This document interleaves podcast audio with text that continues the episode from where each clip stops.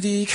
Emma Stanton cache ses dents d'un timide revers. de Reflexiones sourire del meñique. du coup que plus Luis. Pudique.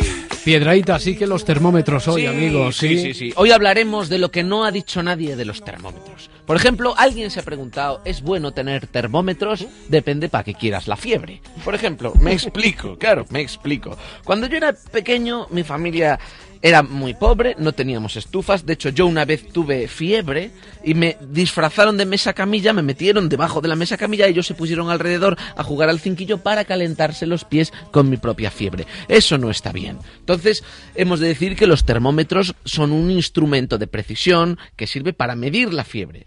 Pueden ser eléctricos y de mercurio, ¿no? Los más precisos, los más minuciosos son los de mercurio, pero hay una cosa que no cuadra. Es el único instrumento de precisión que antes de usarlo hay que agitarlo como si fuera un zumo de melocotón. Ya. Sí, o un gazpacho de tetrabric. Hay que coger el, el, el termómetro.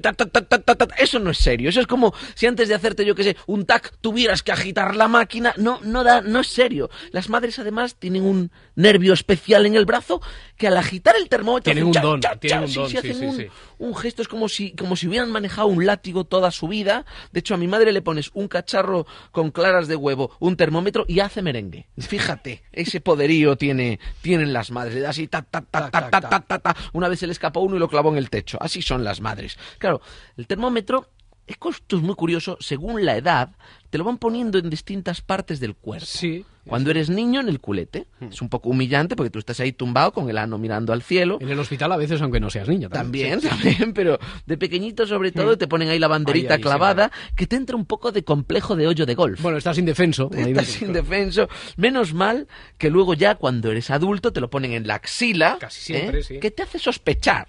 Sí, dices, un momento, un momento. Si se podía poner en la axila, ¿por qué me lo metíais en el culo cuando yo no tenía aquí ni voz ni voto? Claro, y yo lo he pensado, y lo peor no es que te lo claven en el esfínter o en el sobaco cuando eres adulto. Lo peor es que cuando ya eres abuelito te lo ponen en la boca. Eso no tiene sentido porque por todos sitios. ese termómetro, efectivamente, que ha pasado por sobacos y culos de toda la familia, se pone el abuelito malito y se lo ponen en la boca. Chupe esto, verá usted cómo mejora. Claro, así están los abuelitos, que los ves en la cama con el termómetro en la boca y tienen siempre cara de penita.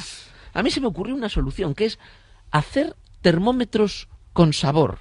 ¿eh? No costaría nada y mejoraría mucho la cara de los enfermos y su, y su calidad de vida. Claro, es una recompensa. Yo ahora recomiendo una cosa, no ponerlos con sabor a chupachus de koyak. Porque, claro, a lo mejor alguien cree que va a tener chicle dentro, lo mastica y lo rompe. Y Ya no es bueno. El Mm. mercurio no es bueno, eh, los globos no salen igual que con los chicles, no quedan igual. Pues, pues, es lo mejor del termómetro, si te digo la verdad.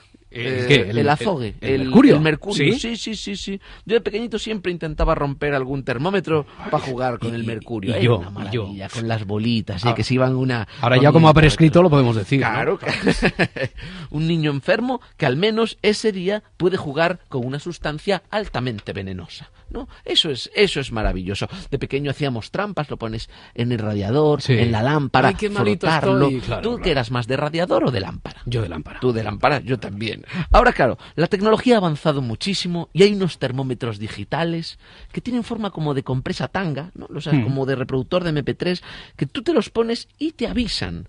Lo que pasa es que tienen un defecto. No se oyen. Hay que estar muy en silencio. No se oyen. Y no, no, porque aunque estés en silencio, tú estás en la cama con el termómetro, en el sobaco, el pijama, las mantas encima, los oídos taponados, los mocos. Eso hace pi, pi, pi, pi, pi, pi, pi, pi, pi, pi, pi, pi. Claro, no te enteras de nada y la gente sigue esperando, esperando. Te curas, ya estás bien. Pero no, tú sigues esperando, sigues esperando, todavía no ha sonado. Sí ha sonado, pero tú no lo has oído. Te vas a trabajar, a comer churros. La gente te dice, oye, ¿tú por qué no mueves el, tra- el brazo? No, es que llevo un termómetro. Yo ahora mismo llevo dos.